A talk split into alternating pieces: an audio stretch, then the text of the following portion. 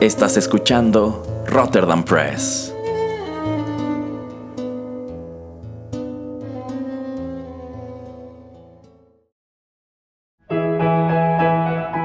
Rotterdam Press presenta Arena Rocky Metal.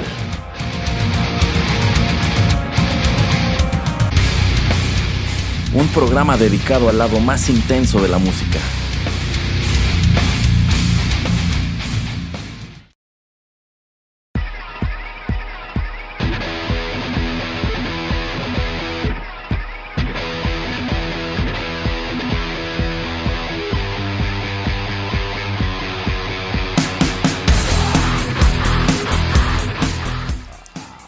Hola, ¿cómo están? Qué gusto tenerlos en la emisión 23 de Arena, el lado más intenso de la música. Les recuerdo las vías de contacto, déjenos sus comentarios en SoundCloud si es donde nos escuchan o en su defecto pueden escribirnos a nuestras redes sociales, Facebook y Twitter, Rotterdam Press. Bueno, en la emisión anterior les anuncié que hoy escucharíamos a Marilyn Manson, pero lo que no dije, al menos no que yo recuerde, fue el denominador que utilizaría. Escucharemos a Manson, pero nos enfocaremos en un álbum en específico, el Mechanical Animals de 1998. ¿Por qué? Bueno, pues porque es un disco estupendo, es aplaudido como uno de los mejores en la carrera de este artista y porque este es otro de mis títulos indispensables. De veras, en mi corazoncito de Erasmo ocupa un sitio privilegiado. Además de que el mes pasado se cumplieron ya 20 años de su lanzamiento y como la verdad no calculé las emisiones, pues nos pasamos un par de semanas, ya no coincidió, pero en fin, eso es lo que escucharemos hoy y de verdad espero que me acompañen a través de las 6 canciones que elegí. Datos generales, Mechanical Animals fue el tercer disco de Marilyn Manson, salió al mercado bajo dos sellos, Nothing, que era la discográfica de Trent Reznor, e Interscope, esta es la división de Universal Records que en los años 90 promovió varios discos de Nine Inch Nails y bueno, allí siguen activos, aunque creo que ahora su tirada es más como de hip hop y rollos así. Y algunos sabrán que de aquí, de este disco, se desprendieron algunas canciones que hasta hoy son obligadas en los conciertos de Marilyn Manson, o cuando menos son muy solicitadas, como The Dope Show, Rocky's Dead, I Don't Like the Drugs But the Drugs Like Me, y también Coma White, que la verdad es una joya. Pero aquí les va el otro denominador de nuestro programa. En realidad no escucharemos ninguna de esas canciones, sino que nos enfocaremos a otros temas incluidos en el disco que la verdad están muy padres, pero pues no sobresalieron del mismo modo. Mechanical Animals es un disco con 14 pistas, de las que considero que solamente una o dos son medio malonas. De ahí en fuera, este es un álbum que ofrece una grata experiencia de principio a fin, así que para quienes no lo conocen en su totalidad, traje lo que no debieron dejar pasar. Ojalá ustedes se enamoren de estas canciones como yo lo he estado durante 18 años, porque pues sí, yo me tardé en tener este disco dos años. Vale, no hay más que decir por ahora, así que arranquemos.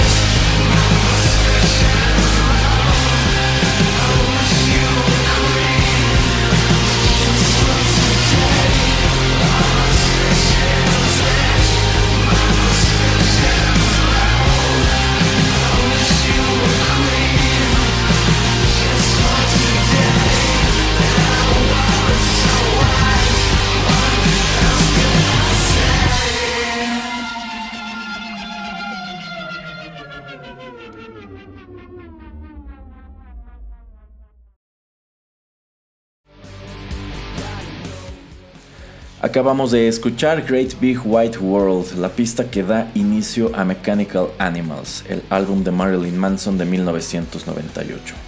Para no repetirlo a cada rato, todas las letras de este disco fueron escritas por Marilyn Manson y prácticamente toda la música que escucharemos fue escrita por Twiggy Ramírez, Madonna Wayne Gacy y Tim Tsum.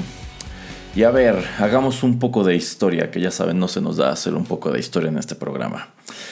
Marilyn Manson es una banda de metal fundada en 1989 por el vocal, también llamado Marilyn Manson, cuyo nombre verdadero es Brian Warner, y el guitarrista Daisy Berkowitz, llamado en realidad Scott Putesky y quien tuvo una breve carrera en solitario como Scott Mitchell y además de Manson y de Berkowitz, los miembros originales eran Gidget Gain, Madonna Wayne Gacy y Sarah Lee Lucas. E igual que mencioné antes, estos son seudónimos, no son los nombres reales de los músicos. Y algo de notar es el origen de estas identidades porque resulta bastante curioso. El seudónimo de cada miembro de la banda es en realidad la unión del nombre de una celebridad femenina de la cultura pop y el apellido de un asesino en serie, pues también de la cultura pop de los Estados Unidos. Y sé que quizá está de más ahondar en ello, pero la verdad lo haré de cualquier manera porque, ya saben, ñoño. Ok, empecemos por Marilyn Manson, el vocal y frontman de la banda hasta hoy. Él toma el nombre de Marilyn Monroe, este gran ícono de la cultura pop y el arte pop, y también el apellido del infame Charles Manson, un señor que la verdad siempre me ha caído muy mal. O bueno, siempre me cayó porque ya falleció. En el caso de Daisy Berkowitz, quien fue el primer guitarrista y miembro fundador, bueno, él llevaba el nombre de Daisy Duke. Eh, esta es la icónica belleza de la serie de televisión de Dukes of Hazard.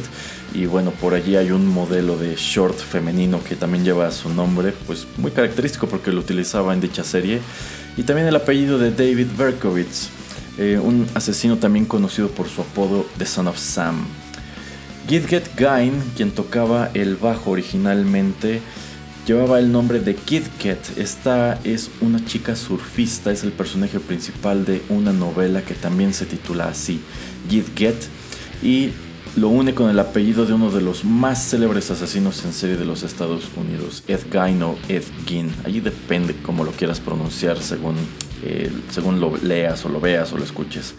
Este individuo, también conocido como el carnicero de Plainfield, sirvió de inspiración eh, para Norman Bates, el personaje principal de la novela y película Psycho. Seguro que la conocen.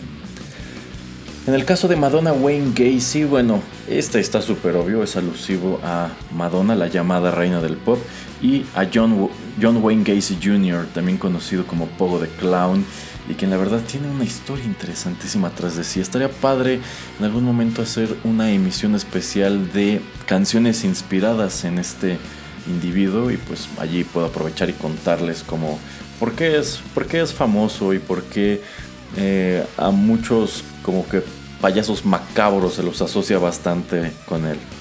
Y por último, Sara Lee Lucas debía su nombre a la marca de galletas Sara Lee, quizá algunos de ustedes las hayan probado, y también al asesino serial Henry Lee Lucas. Y bueno, este señor no es tan famoso y sí más o menos gracioso. Él es llamado en inglés The Confession Killer porque cuando lo detuvieron, él confesó un montón de asesinatos e incluso se dijo responsable de varios casos sin resolver. Y bueno, pues la policía tomó esto por cierto. Sin embargo, fue la prensa la que se encargó de hacerles ver que era imposible que este individuo hubiese realizado todas esas cosas, o sea, hubiese necesitado una logística imposible. Entonces digamos que este individuo trató de verse más malo de lo que en verdad era y de paso pues hizo ver a la policía como unos tontos. Aunque algo bien interesante es que hasta hoy persiste el misterio de cómo es que él sabía detalles de algunos crímenes que no pudo haber cometido. Eh, este universo de los asesinos en serie de los Estados Unidos es interesantísimo. Bien cabe la crítica de que es una celebración de la violencia y vamos que este rollo de la celebración de la violencia lo trataremos en unos cuantos bloques, pero por algún motivo como que son personajes de la historia de aquel país, criminales de la historia de aquel país, que han sobresalido de una manera curiosa en la cultura pop. algunos de ellos ni siquiera fueron tan prolíficos, pero son, son mucho más famosos que otros tantos fuera de aquellas fronteras que sí. Pero bueno, el programa no va de eso. Bueno, pues Marilyn Manson, la banda, estuvo tocando en el área de California desde su fundación hasta 1993, cuando Trent Reznor de Nine Inch Nails los descubrió y comenzó a promoverlos y grabarlos a través de su sello Nothing. Incluso desde entonces, él y Marilyn Manson pues son colaboradores cercanos. Eh, por allí Manson participó en una muy famosa canción de, de Nine Inch Nails. Y bueno, Marilyn Manson es otra de las tantas bandas que hemos mencionado en el programa que no están exentas de cambios de alineación a lo largo de su historia. El caso de ellos la verdad no es tan grave, por ejemplo, como el de Stratovarius. Y desde 1993 hasta hoy han lanzado un total de 10 álbumes de estudio y ya saben, un montón de productos asociados, algunos de los más famosos sus videos musicales de los años 90. Ok, pues hay mucho más que contar sobre esta agrupación, pero eso será luego de esta pista.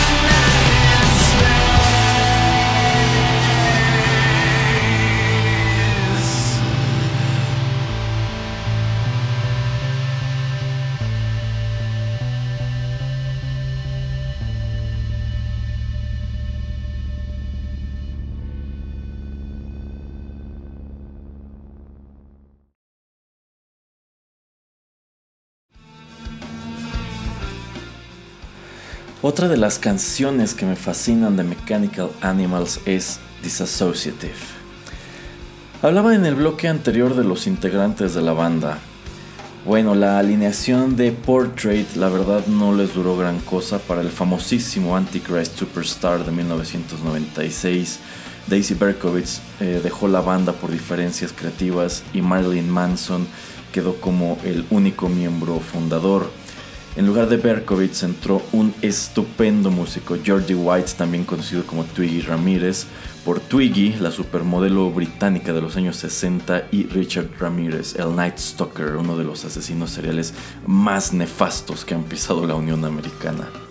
Y también se fue el baterista del simpaticísimo nombre Sarah Lee Lucas y quedó en su lugar Ginger Fish, quien eh, debe su nombre a la actriz Ginger Rogers y también al vampiro de Brooklyn, Albert Fish. Albert Fish era un señor que le hacía cosas horribles a los niños, entre ellas comérselos.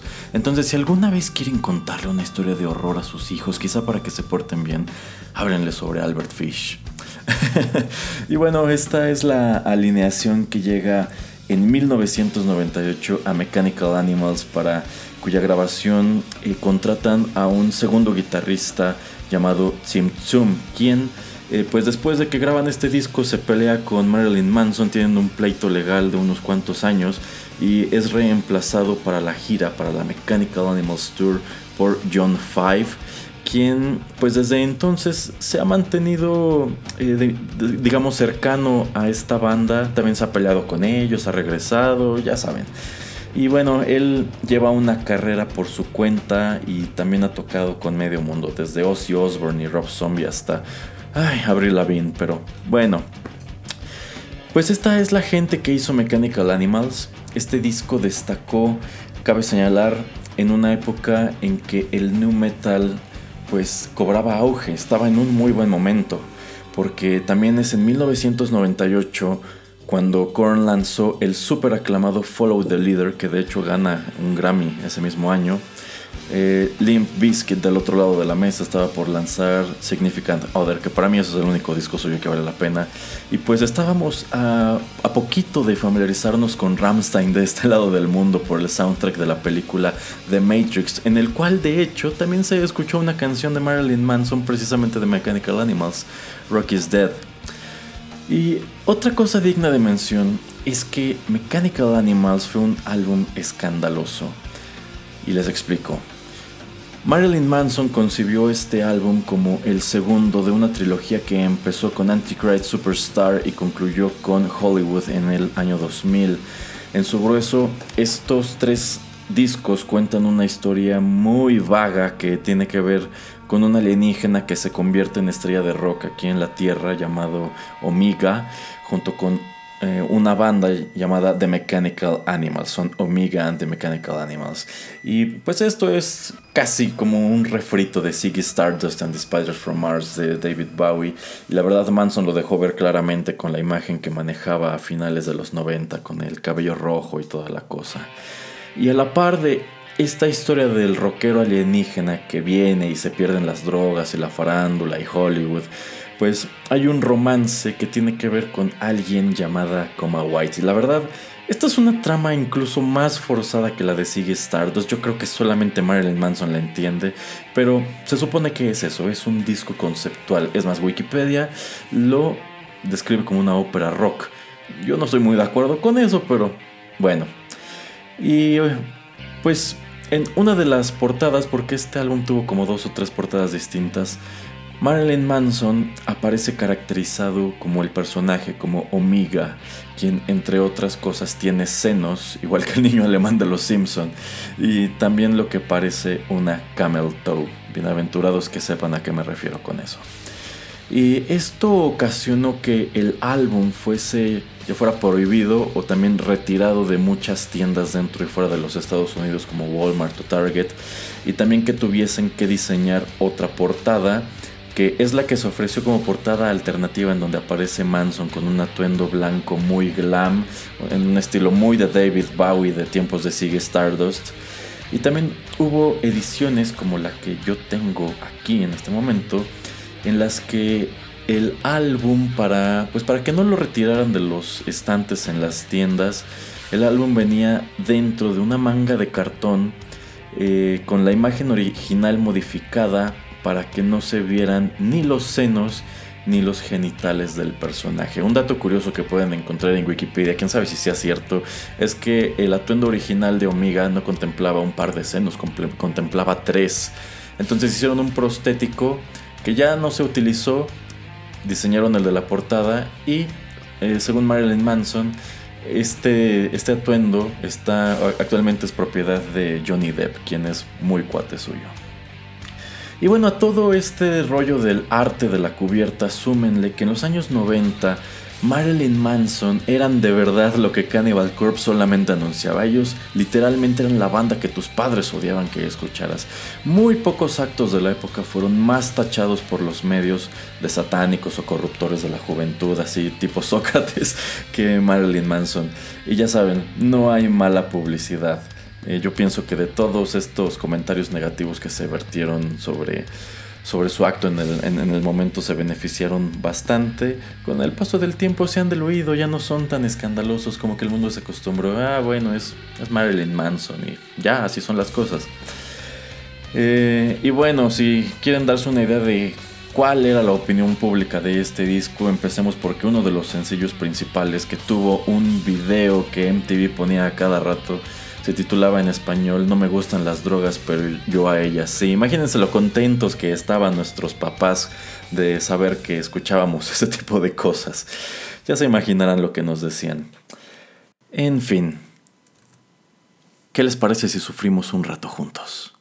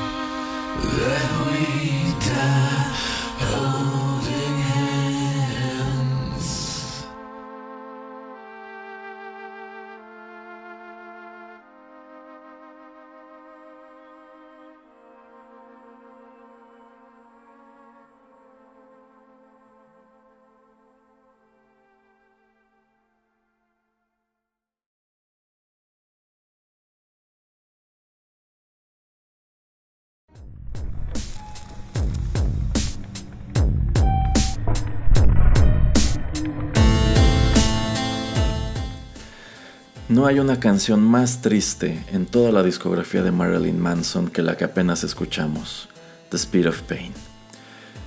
Y la verdad en aquellos años el hombre tenía una gran inclinación por las letras deprimentes. ¿Saben qué? Aquí me pondré en un plano un tanto personal.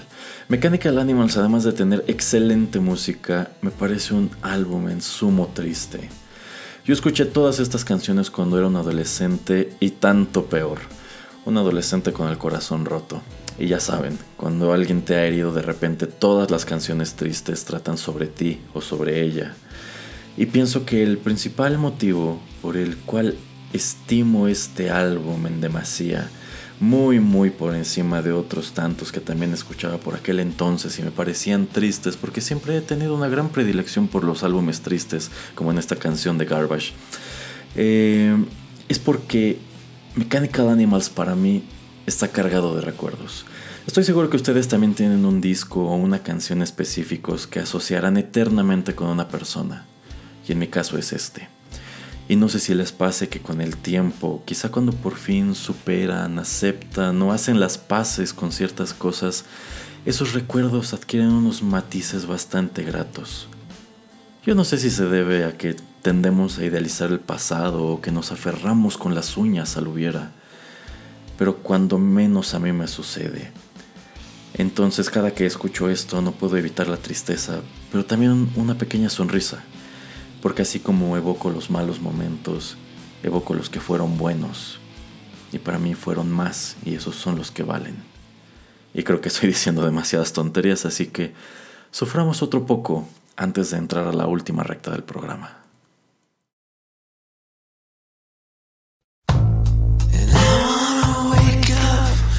now. Why? Why? So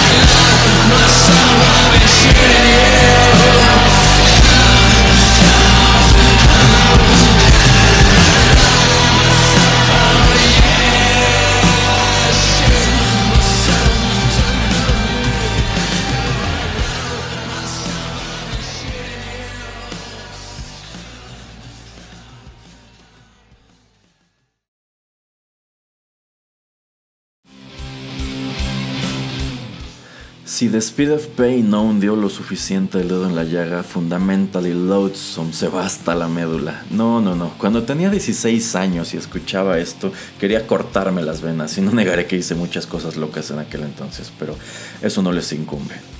Fíjense que siempre he pensado que en el pasado de Marilyn Manson, la persona, hay alguien alguien que no tiene nombre, que le rompió el corazón y que muchas de las canciones de este disco en realidad están dedicadas a ella. Y todo este rollo de que la ópera rock y el alienígena estrella de rock y bla bla bla, pues es nada más como una justificación. Se los podría apostar 10 a 1. Y la verdad es algo un tanto curioso si tomamos en cuenta que este es un hombre que durante años ha hecho todo un freak show en torno a su persona para hacerse ver duro y yo creo que de cierto modo atenuar el hecho de que no es una persona muy agraciada y a ratos tiende a la obesidad. Pero bueno, allí tienen dos de las canciones para cortarse las venas del Mechanical Animals. Yo las adoro, ojalá les hayan gustado.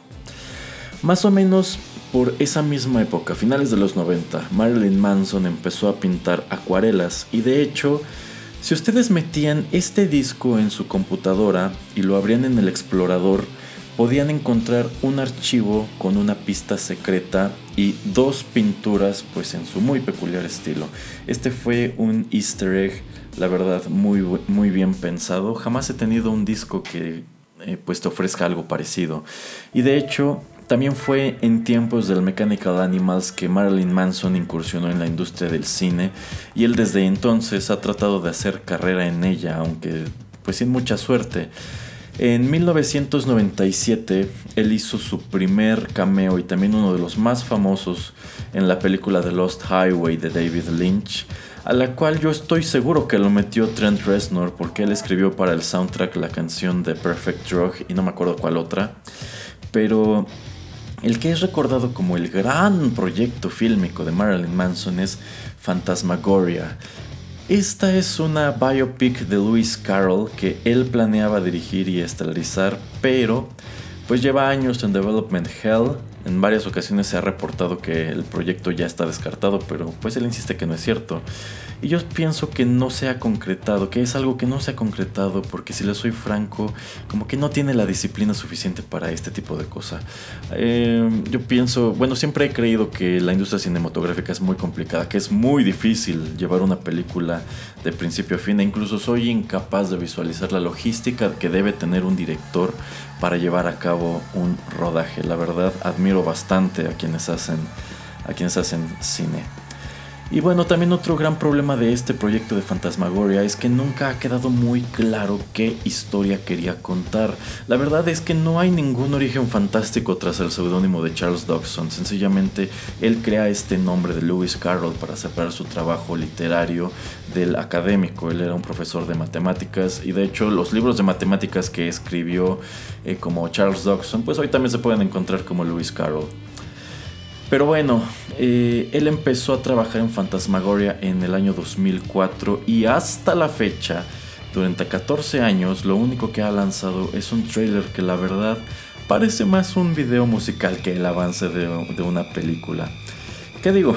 Ahora soy muy crítico de este proyecto, pero en aquel entonces, este, cuando en, el 2000, en el 2004, cuando lo anunció y lanzó el bueno, él puso en su sitio web el póster que hasta hoy es el póster del desarrollo de la película, pues yo estaba súper entusiasmado, ¿no? Lewis Carroll contado por Marilyn Manson. ¡Wow! ¡Wow! Eso sonaba padrísimo, pero bueno, no ocurrió y como curiosidad vale la pena mencionarlo. Ahora sí, vamos con nuestra penúltima canción.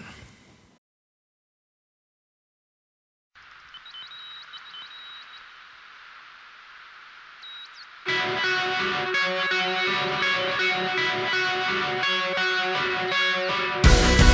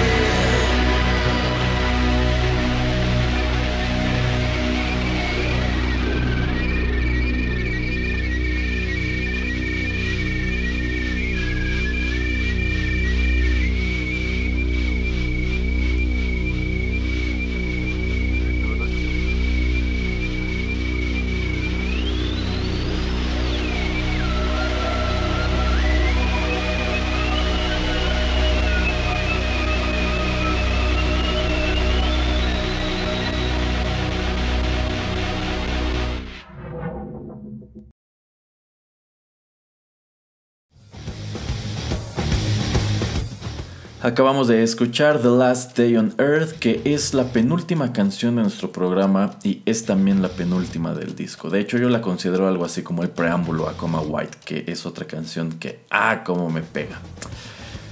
Pues ya que es el último bloque, deseo mencionar la más desafortunada pieza de publicidad que Mechanical Animals tuvo y que Marilyn Manson ha tenido en toda su carrera. Me refiero a la masacre de Columbine en 1999 y trataré de resumir esto lo mejor que pueda para quienes no conocen la historia.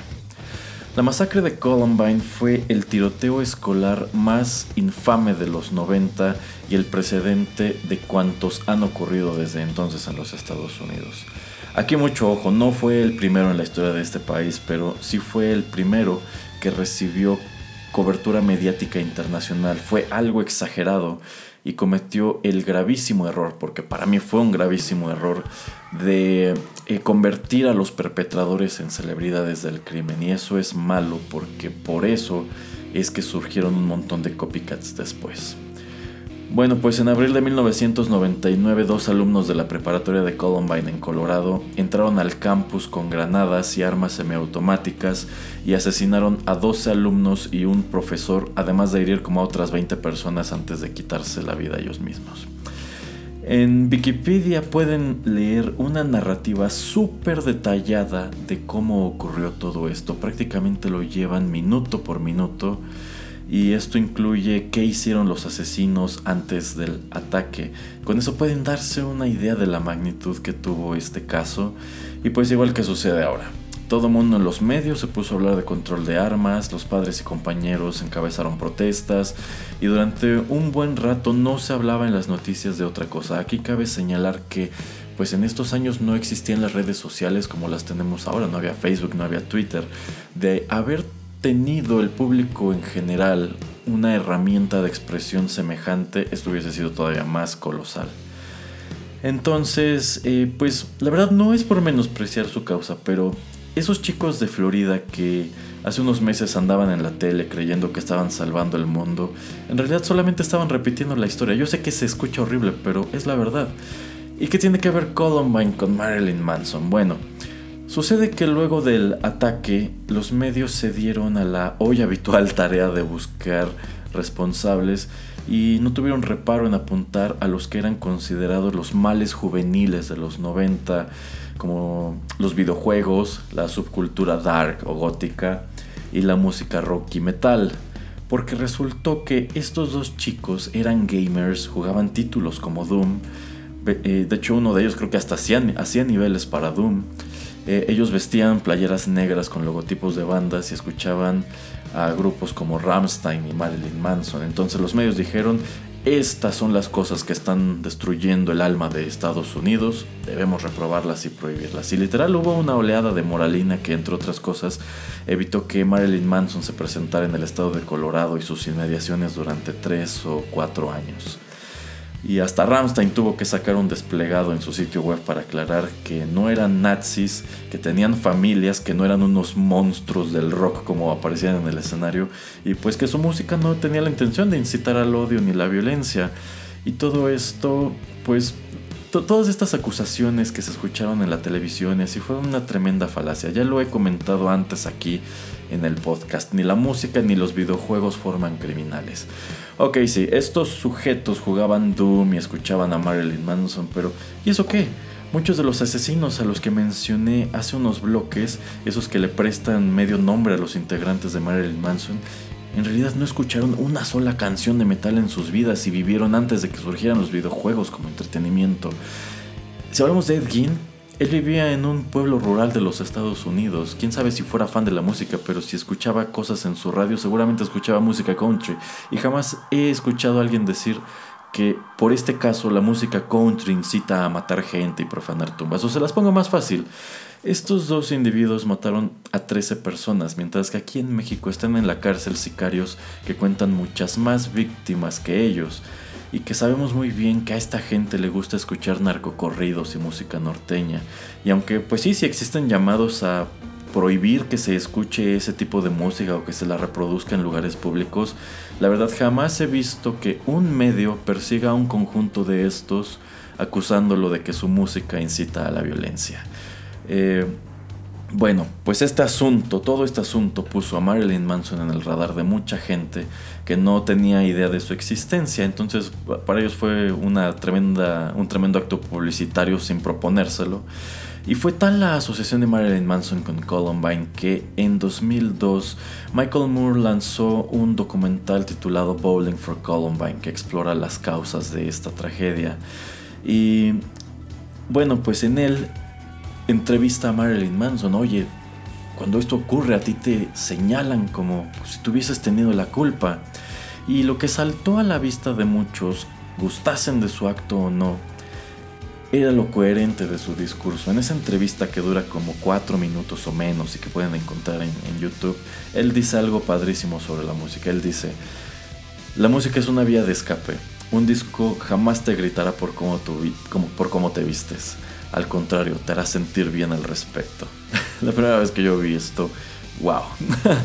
Lo que es más, eh, de hecho yo fui a ver esta película con mi madre al cine. A mí me gusta mucho el cine porque mi mamá nos llevaba cada rato. Y hasta ella nos dijo después que sabía que el tal Manson sí era bien inteligente. y bueno, para que tu mamá diga eso es porque le sorprendió lo que escuchó, ¿no? Y pues con eso les resumo lo bien que contestó a las acusaciones. Si les interesa esta entrevista que menciono y el tema, pues hay fragmentos en YouTube o pueden buscar este documental Bowling for Columbine. Para mí es el mejor de todos los que ha hecho Michael Moore y pues de paso verán que todas esas voces que vierten opiniones hoy día sobre los tiroteos escolares la verdad no están poniendo nada nuevo sobre la mesa. Todo lo que se dice ahora al respecto se dijo entonces y estas cosas siguen ocurriendo. Pero bueno, llegamos al final del programa y es momento de escuchar nuestra sexta y última canción que por supuesto es también la que da título al disco.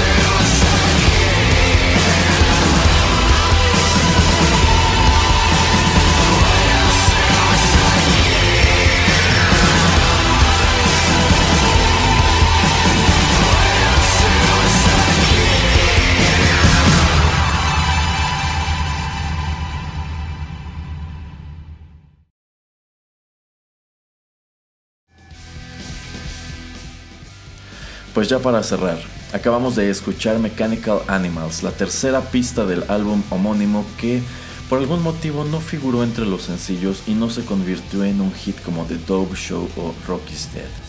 Ya les dije los motivos por los que estoy eternamente enamorado de este disco y son los mismos por los que yo colocaría esta canción en mi top 10 de Marilyn Manson, sin bronca. Y con esto, ahora sí, concluimos la emisión 23 de Arena, el lado más intenso de la música. Pasemos a los comerciales. Los invito a que nos acompañen mañana al señor Pereira y a mí en la emisión especial Scott Pilgrim vs. The World, en la, que habla, en la que haremos mención de la novela gráfica, la película y la música asociada. Si son gamers y fans de los cómics, no se la perderán, yo lo sé. La próxima semana en 8 bits les tenemos música de la serie Mario Kart y también les tendremos una emisión de TechPili en la que hablaremos de teléfonos inteligentes y otros temas tecnológicos. Si ustedes son de estos que odian cada iteración del iPhone, este programa es para ustedes. Y para la emisión 24 de este programa, la emisión 24 de Arena, pues ya que andamos noventeros, ¿qué les parece si escuchamos a Nirvana? Ya verán lo que les preparé. Pues muchas gracias como siempre por su sintonía y preferencia. De verdad aprecio mucho que hay quienes semana con semana están aquí sobre no nada más con este programa, sino con todos los contenidos de Rotterdam Press. Este es un proyecto pequeño, de muy pocas manos que se paga con recursos propios y por lo menos mientras esté en mí nunca tendré publicidad y siempre mucha música y temas interesantes que compartir, por lo menos dentro de mis limitados conocimientos. En serio, aprecio, aprecio mucho que escuchen esto. Sale, aquí seguimos. Los espero en días siguientes.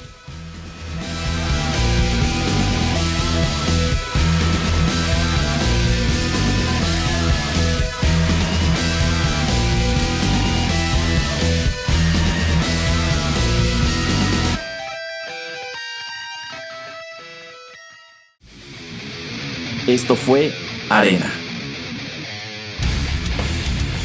Te esperamos en una emisión más, aquí en Rotterdam Press.